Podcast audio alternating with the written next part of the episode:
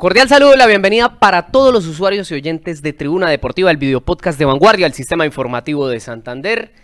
En esta edición del. Estamos a 19 de mayo ya, ¿no? Oiga, usted todavía está en Está vacaciones, volando. ¿no? Está perdido, estoy- no sabe si está en tengo San la fecha Andrés, perdida. está en México, porque el hombre paseó bastante, ¿no? Di más vueltas que un perro cuando se va a echar. Pero bueno, entremos en materia porque la gran pregunta que se hace la gente es si Lencina se va, Lencina se queda.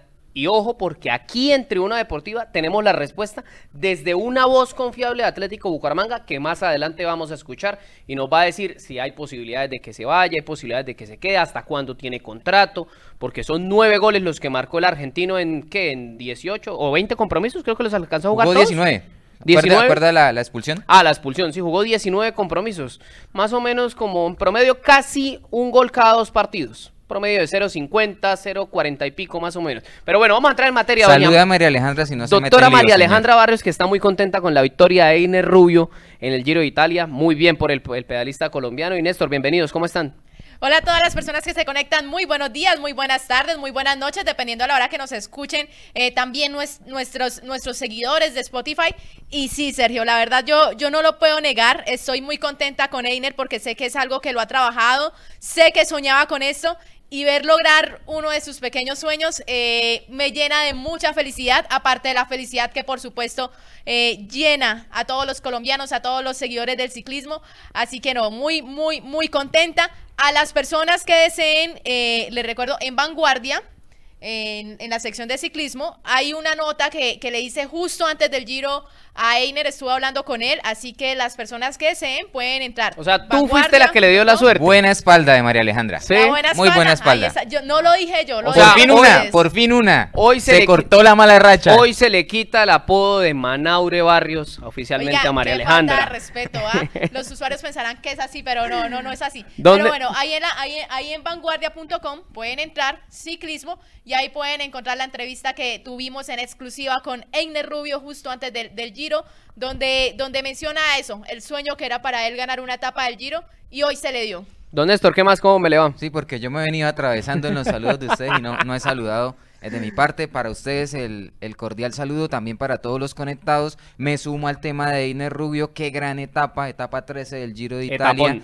Eh, muy inteligente, venía un ataque del ecuatoriano, venía un ataque del francés, pero él a su Jefferson ritmo- Cepeda, ¿no? El ecuatoriano. de Cepeda y de Pinó, sí señor. Y él a que su lo hizo ritmo. muy bien, lo sí, hizo lo hizo muy muy bien bien. el ecuatoriano. A su ritmo, aguantó y se guardó su ataque para el momento que era, en los metros finales, y dejó, como dicen en el barrio, estampillados, tanto al francés como al ecuatoriano, para reclamar esa victoria y ascender posiciones en la clasificación general. Me, me alegra mucho lo Ay. del Oiga, ciclismo un colombiano. dato, un dato interesante y es que entre la etapa de ayer y la etapa que se corrió hoy, Einer recortó más o menos 10 minutos en la general. ¿Está Creo- qué? no, ¿Entre los he 20 visto el primeros? No.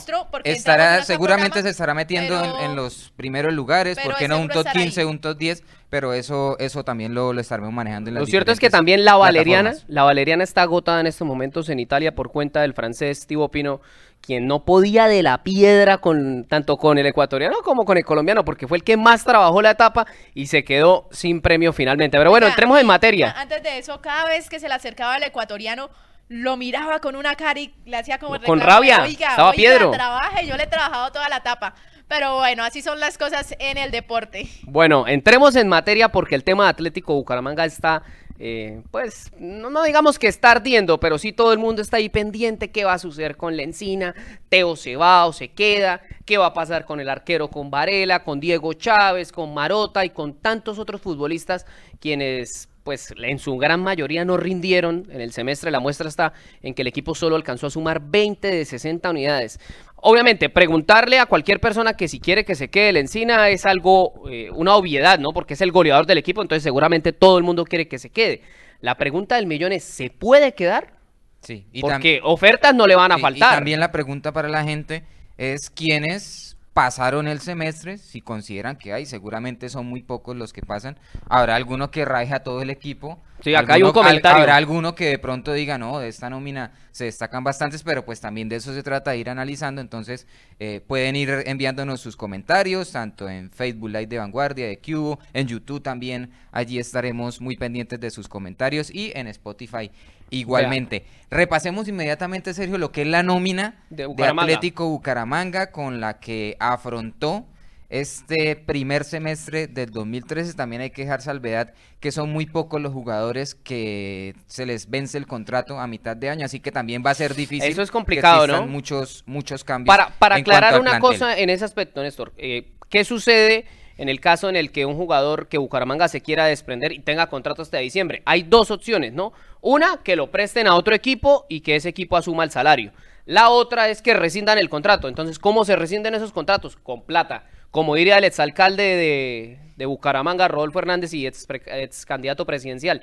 Eso se resuelve con plata. No hay ninguna otra manera de resolver ese problema. Sí, señor. Toca con billete, bajarse del señor. bus. Pero bueno, repasemos esa nómina. Los porteros del Atlético Bucaramanga, que son tres, los que hacen parte de la nómina, James Aguirre, Sí. quien tuvo algunos partidos como titular debido a lesiones y también llamado a Selección Colombia, de Christopher Varela, Selección quien es el- Venezuela. Dije Selección Colombia, ¿cierto? Sí. Selección Venezuela. Está atenta, María Alejandra. De No, eso se usted trataba el lo dijo para ver si a María Alejandra Claro estaba sí. atenta. Él, él lo hizo para Claro que probarnos. sí. El otro portero, Juan David Sarmiento, pues Juan David sí ha tenido mm, nada de minutos. No, no, no ha en el jugado. plantel búcaro. En cuanto a los defensas, yo creo que en arqueros, eh, listo, si se pudiera traer un arquero de mucha más jerarquía, sí, pero creo que el principal problema no pasa por esa No, zona. no, no. En el arco no es. O sea, yo creería que, que el tema de arqueros difícilmente se vaya a tocar. Sí, no. Y, y si usted va a cambiar algo de lo que ya tiene es porque va a traer algo muchísimo mejor. Y digamos, no es indispensable en estos momentos que Atlético Bucaramanga su- sume un gran arquero porque con Varela y con Aguirre se las puede arreglar. En el tema de la defensa, sí yo creo que allí hay muchos inconvenientes. Del plantel hacen parte Javier Borja, que jugó poco, pero lo que jugó realmente fue muy discreto. Cristian Flores, también discreto por un lateral. Carlos Henao, muy lesionado. Nicolás Marota, me parece que él se espera más por el hecho de ser un defensor central. Francisco Mesa, a Francisco se le vence el contrato. Eh, yo creo que eso hay Yo creo que se va a ir. hay Yo que- creo que sí. yo creo que no se queda porque además recordemos que Francisco Mesa eh, cometió muchos errores que yo creo que, que siguen en la mente eh, no solamente de las directivas, de sus entrenadores, sino también de los aficionados del club. También entre los defensores está Cristian Subero. Sí, pidámosle a la producción que nos deja ahí permanente la Se imagen para que encuentra la también gente que nos está viendo Jefferson sepa. Mena Palacios, jugó muy poco Jefferson Mena. Stevenson Jerez, también que es uno, digamos, de la. Bueno, Lugo- de Lugo la es más cantera, atacante, ¿no? Por llamarlo de alguna forma. Sí, pero Lugo es más atacante. Y Lugo es como una especie Sí, de extremo, extremo, sí. que, que incluso lo- a Y veces no- lo ponen no ha- de lateral. No ha tenido tantos minutos tampoco. Vea, de esos nombres que estamos diciendo, de Borja, Flores, Henao, Marota, Mesa, Subero, Mena y Jerez, 1, 2, 3, 4, 5, 6, 8 jugadores. De esos yo dejo a uno. Yo dejaría a uno. Ahora, el problema es el tema de los contratos. Entonces uno dice, ¿cómo hace uno para decirle a Borja, búsquese un equipo si lo que jugó no lo hizo bien? Y seguramente ofertas sí le van a faltar. A él sí le van a faltar ofertas. O como le dice uno a Cristian Flores, vaya y busque equipo. Sí, eso es una situación complicada. Ve, aquí hay un, un usuario quien nos escribe, Santiago Pérez, y dice que se vayan todos. No quieren ver ni a uno. Y dice David Rangel, Lencina debe ser la prioridad de los directivos del Club Atlético Bucaramanga. Ojo porque ofertas a él sí le van a llegar. Ya más adelante vamos a escuchar declaraciones acerca de lo que es el contrato, de si se puede quedar, si no se puede quedar, el argentino Gonzalo ¿A- a Lencina. quién Pero antes, ustedes? antes, antes, de la Sergio, defensa. ¿A quién dejan ustedes? No, yo la defensa- Yo creo que me quedo con Marota. Eh, no ha sido el mejor, pero creo que ha mostrado un poquito, un poquito de regularidad. Entonces, creo que dentro de lo que se puede rescatar, lo rescataría a él. Es muy complejo, es muy complejo con esta defensa del Atlético Bucaramanga. No, mire, yo, le, queda. yo le soy sincero, si por mí fuera y si se pudiera, porque ese es el tema, si Sí, se pudiera... Una cosa es querer, otra cosa Sí, es poder. si se pudiera cambiar eh, toda la defensa, traer ocho defensores más, pues lo haría. Pero también hay que ponerse en los papeles de, de los directivos, que eso no lo pueden hacer porque sí, porque muchos de estos jugadores, únicamente Mesa, se le vence el contrato, de resto todos tienen contrato hasta final de año. Y para usted ponerse a sentar a negociar no es No, es tan complicado, fácil. es complicado. Pero No, es- sí, es pero sí buscar, sí buscar, creería yo, la posibilidad de, de tratar de entrar un- en una negociación, ¿por qué no con Jefferson Mena? Venga, Mena, usted tiene contrato, pero, pero lleguemos Mena a un se estaba recuperando lleguemos a un una arreglo. lesión, ¿no? Y buscar, eh, por ejemplo, ese cupo. o por qué no con el tema de, de uno de, los laterales, de ¿Sabes? Flores, De Subero. o del mismo Javier. Yo creo o, que de, o de Cristian Subero, yo ¿por creo qué que, no? el, que el Bucaramanga sí debe buscar reforzarse en el tema defensivo y creo que con tres, para no ir tan lejos, ¿no? El Dos laterales, es- dos laterales, uno izquierdo y un derecho y un central. me Bueno, parece. pero- para pero mí, mire, para mí fundamental el tema de los laterales. Sí, eso es vital. Porque es que vemos que el Bucaramanga tiene una falencia en, el, en la parte ofensiva que no, no llega, se dice es que no hay generación de juego, pero es que si uno se va hacia atrás, por los, lateral- los laterales del Bucaramanga son un desastre.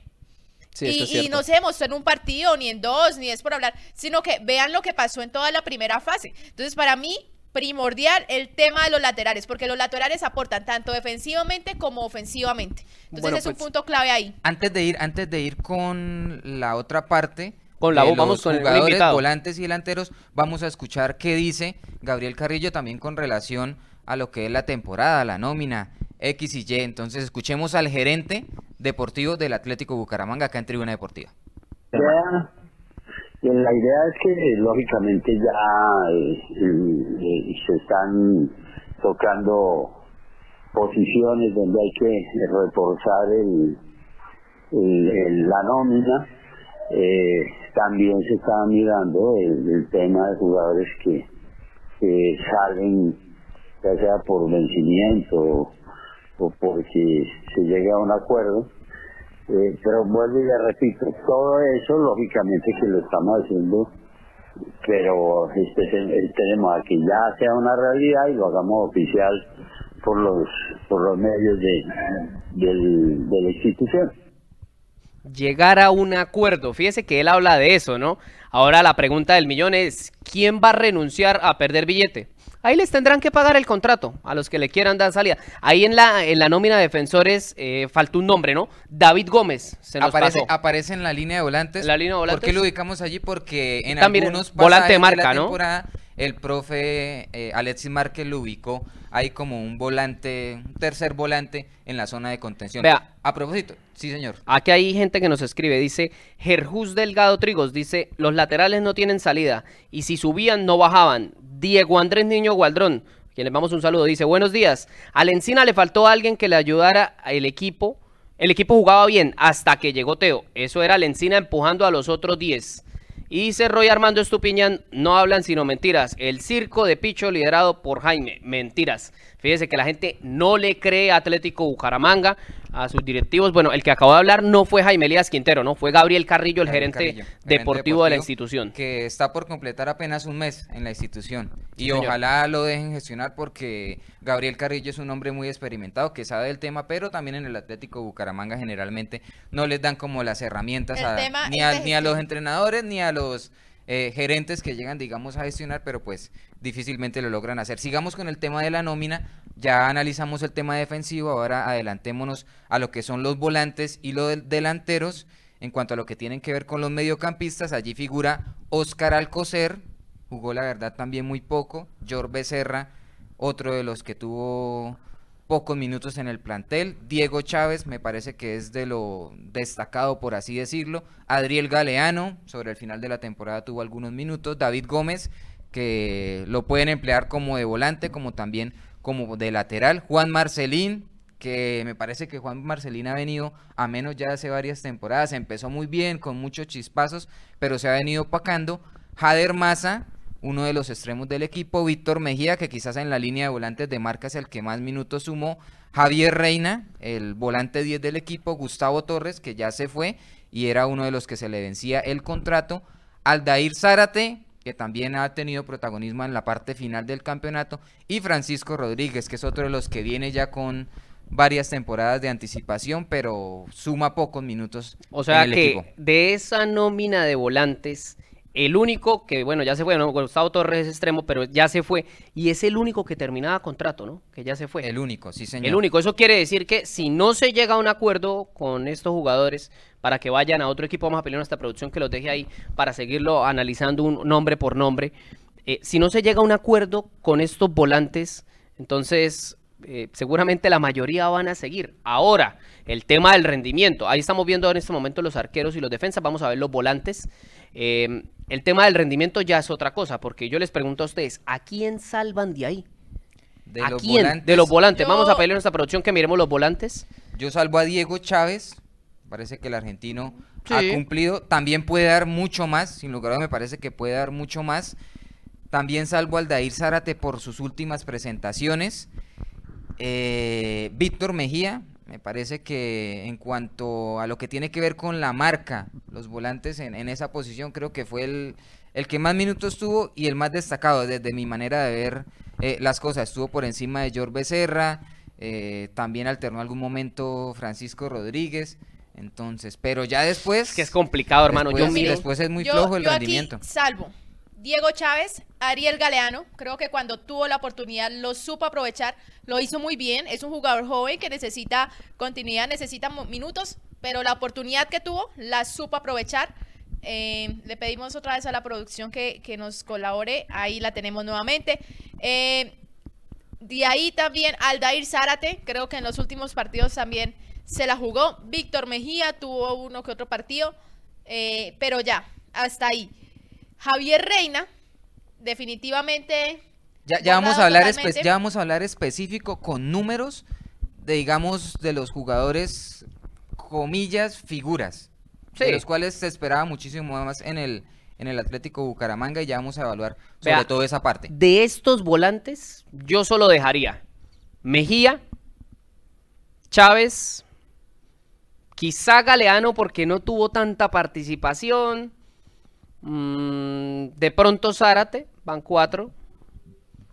Y no, yo no dejo a nadie más, la verdad. Si yo, si yo, yo tuviera la posibilidad de decir tacho a este, tacho a este y tacho a este, vaya, busquen equipo, aquí está la plata del contrato de ustedes. Chao y muchísimas gracias. Solo dejaría a esos cuatro. Claro No dejaría más, porque la verdad, el rendimiento fue de malo tirando a macabro.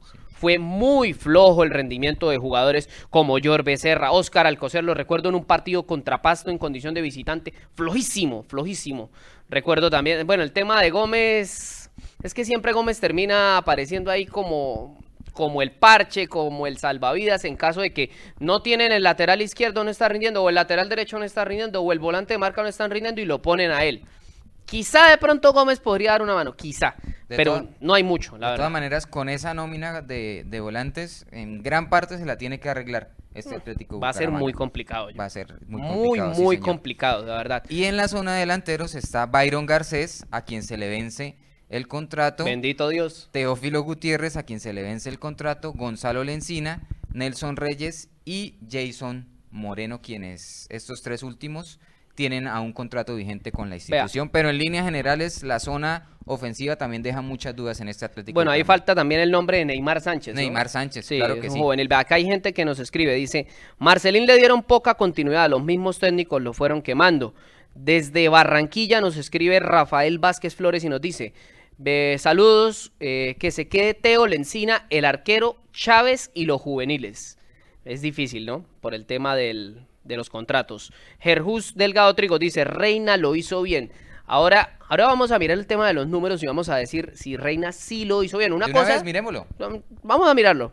Lo, Y- de, lo de Reina, sobre sí, todo. lo de Reina sobre todo, por el tema de asistencias, ¿no? Porque él vino, fue a dar asistencias de gol, dio dos asistencias en 16 partidos, muy flojito. Y nueve remates a puerta para un mediocampista gol. ofensivo de creación es realmente El muy tema- pobre. Está en deuda. El tema, sí, el tema con Reina y las personas que siguen el programa saben que lo he defendido en distintos momentos, eh, pero bueno, es que los, los números lo dicen todo, no hay necesidad de opinar más. Un equipo, y lo reitero, un equipo necesita goles para ganar. Él puede jugar muy bien, lo hace por momentos, eh, pero necesita meter asistencias, necesita generar, porque para eso le están pagando, para que realmente coloque a jugar el equipo, para que le coloque balones a los delanteros y obviamente eh, terminen en gol. Pero eso no se que- vio. Bucaramanga terminó como uno de los equipos que menos anotaciones hizo durante todo el campeonato. Entonces hay que analizar, bueno, ¿en dónde está el problema? Y Pero no hay, es un hay- hay problema un tema con uno. Reina que la gente quizás... Podemos ir pasando serio para que para Sí, que para ver con los su otros. comentario con, con Diego Chávez que también me permite Sí. hacer un tema puntual y en comparación con ¿Con Reina? Con Reina, sí. Sí, bueno, el, el tema de Reina lo que le decía es que la gente se queda en que es calidoso. Claro, es un calidoso con el balón, eso es cierto. Pero una cosa es ser calidoso y otra cosa es ser productivo. Es, ahí, ahí hay una gran diferencia y Reina no fue productivo. 1360 y pico de minutos para dos asistencias y ningún gol. Muy, muy flojito para un volante de creación. Y mire lo que le digo, porque lo quería comparar a Diego Chávez con Javier Reina, porque es que Diego Chávez juega un poco más, Más retrasado. retrasado. de Sí. hecho es considerado volante de marca. No, y Tiene a- y aparte- 1441 minutos. Néstor, antes de que continúe, aparte, Diego Chávez está, eh, es, es más de marca. Por eso. Reina, y Reina, y la experiencia. Por eso, La por eso juega es mucho más retrasado, juega en una posición de mediocampista de marca, tiene 19 partidos disputados, 7 remates a puerta, es decir, dos menos que Reina. Que Reina, siendo Reina volante de creación. ¿no? También hay que Y hacer la salvedad, y teniendo tiene tres mucha partidos más. Mucha más experiencia Reina a la que tiene Diego Chávez. Dos asistencias suma Diego Chávez, 18 partidos como titular y dos goles. Dos Dos, goles. asistencias y dos goles. Eso quiere decir que los números de Chávez son mejores que los de Reina. Sí, claro que sí. Eso, eso también llama poderosamente la atención en cuanto a los números de estos dos mediocampistas. Y vuelvo, insisto, el tema es que igual Reina llega con- como con un hombre de experiencia, eh, con un peso, por no así marcó. decirlo, y no, no marcó esa diferencia que uno, que uno espera de un jugador eh, con tanta trayectoria. Si uno se coloca a compararlo con Chávez, usted al principio de la temporada, ¿quién esperaba más, de Reina o de Chávez? Ya Reina. repasamos Por la, por la trayectoria, por la historia, por todo lo que lleva encima. Y A al mí la final verdad, uno ve los números Reina- y uno dice, bueno, Eh, me parece un calidoso, pero a mí nunca me ha gustado. Me parece que es jugador de chispazos, de chispazos, de, de momenticos y no termina marcando la diferencia. Y estos números lo reflejan.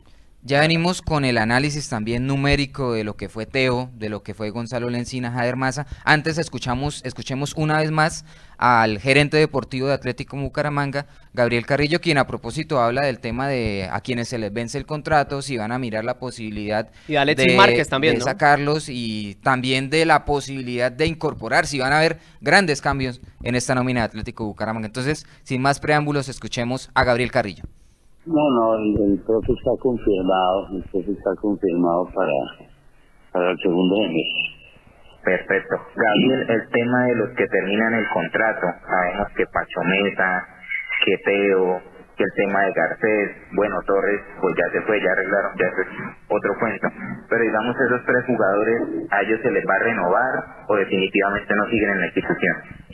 No, eh, Néstor, yo ese tipo de, de información no la no la manejo hasta tanto no sea oficial.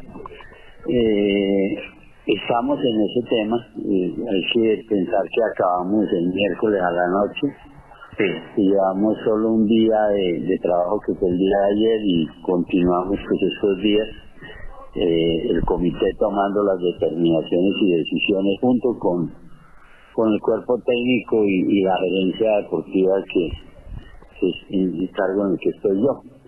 Eh, pero eso eso lleva su tiempo, entonces no y, y no es ético que yo salga a hablar cosas que, que todavía no han pasado y que se deben definir eh, en, en un comité ejecutivo que es el que rige los destinos del club.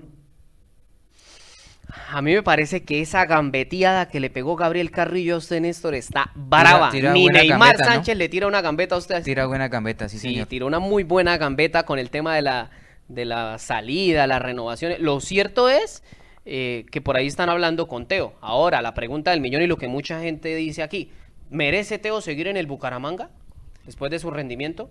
Esa es otra pregunta que mucha gente se hace. Repasemos los números de Teófilo Gutiérrez Sí. en este Atlético Bucaramanga. Disputó un total de seti- 748 minutos, 13 partidos jugados, 8 remates a puerta. Yo insisto mucho en el tema de, de los remates a puerta porque para que un delantero o mediocampista de ofensiva únicamente dispare 8 veces a la portería es muy, estos muy bajo. estos números rajan a Teo. Seis partidos como titular, cero asistencias, cero goles y súmele tres fechas de sanción. sanción, Entonces, no. la verdad, eso, los números dicen mucho. También en cuanto a los números, por ejemplo, de Jader Maza, hay que también repasarlos, que es uno de los que se espera mucho, sobre todo por uno de los costados de la cancha. Jader Maza tiene un total de 922 minutos disputados en esta temporada, 15 partidos jugados, 4 remates a También puerta se raja. remató muy poco, una asistencia, dos goles y 12 partidos como titular. No, muy complicado. Los números no respaldan a números, ninguno. números muy bajitos. Únicamente al que, A le, al que le vamos a mencionar, por supuesto, Gonzalo Lencina, el goleador de Atlético Bucaramanga, que en esta temporada registra un total de 1.616 minutos, 19 partidos jugados, 17 remates a puerta, 2 asistencias, 9 goles y fueron en total 19 partidos como titular del argentino Gonzalo Lencina, una temporada extraordinaria, sobre todo midiéndolo por el funcionamiento ofensivo del equipo, que tampoco es que lo respalde demasiado. Eso quería mencionar. Eh, él, él prácticamente logra los goles sin un equipo, sin un soporte totalmente consolidado en la parte ofensiva. Y eso lo demuestran los goles. ¿Cuántas asistencias hicieron? Eh, ahora, si ese fue el número de asistencias, de remates de otros jugadores, ahí es donde uno se pregunta. ¿Cómo estuvo el tema ofensivo del Atlético Bucaramanga Flojísimo. en general? Fue un nivel muy, muy, muy negativo. Entonces, lo que hizo Lencina, teniendo en cuenta todo esto, es de resaltar. Bueno, y repasamos estos números porque ¿qué vamos a repasar de Garcés? No, no, no, nada. Por De ejemplo. Torres, nada. Entonces, Nada, absolutamente nada. estos son, digamos, los que más minutos tuvieron la posibilidad de jugar y también de jugadores que se esperaban mucho más en el Atlético Bucaramanga por su experiencia, por la posición en el campo y demás. Eso que dice María Alejandra es quizás lo que más mérito le da al semestre de la Encina, que sacó agua del Sahara, sacó petróleo de la luna. Yo no sé cómo hizo para marcar esos nueve goles. De verdad, es muy buen delantero para haber hecho nueve goles con esa producción ofensiva tan flojísima de la mayoría de sus compañeros, de los Reina, de los Teo, de los Maza, de los Gustavo Torres, muy, muy flojito lo que pasó de verdad en el frente de ataque de Bucaramanga. Ahora la pregunta del millón es, ¿quién se va a ir y quién se va a quedar? Claro, ahí don Gabriel Carrillo pegó su gambete y dijo, no, estamos dialogando, vamos a ver el tema Hasta de los ahora contratos. llegamos. Acabamos de llegar, el semestre se acabó el miércoles, pero, Pero también ¿pero deja ¿qué claro, va a pasar? Pero también deja claro que muchos, bueno, la mayoría del plantel tiene contrato Sí. vigente que sí se van a sentar a negociar con algunos que ellos consideran que no rindieron después de que se tomen las decisiones con la junta directiva, también el cuerpo técnico, el comité técnico le llaman, ¿no? Me gustaría ver quiénes comité hacen parte técnico, de ese quiere que le comité el técnico. comité, el comité técnico está integrado por una persona. Se llama Oscar Álvarez, ya. Ese es el comité técnico. Pero lo cierto es que barrida, como la gente espera, no va a haber. en este Atlético No va a Bucaramanga. haber. No va a haber. Que sí, seguramente 5 o 8 jugadores puedan incorporarse, sí, pero los 10, 20 que espera la gente, eso sí no va a suceder. Y el interrogante grande que ha surgido tan pronto terminó la temporada es Gonzalo Lencina. ¿Qué tipo de contrato tiene? Sí. Si tiene la opción de renovarle el Atlético Bucaramanga, Si si, hay, queda, si se puede hacer uso de una opción de compra o no, todo eso nos lo va a aclarar Gabriel Carrillo porque la gente está eh, ávida de saber si, bueno, tenemos un goleador, un delantero que está marcando la diferencia, ¿lo vamos a tener para el siguiente torneo o se nos va a escapar como en su momento se le escapó, por ejemplo, a Airo Moreno? Escuchemos entonces a Gabriel Carrillo hablando sobre el futuro de Gonzalo Lencina. Esperemos que no gambetee tanto en esta respuesta. Vamos a escucharlo. Él tiene, él tiene contrato con la institución, es, es, es lo único que, que se puede decir en el día de hoy y a hoy. Eh, tiene contrato con la institución hasta el mes de diciembre, el jugador está contento aquí, el jugador me ha manifestado que él quiere quedarse aquí y, y ese es el hoy.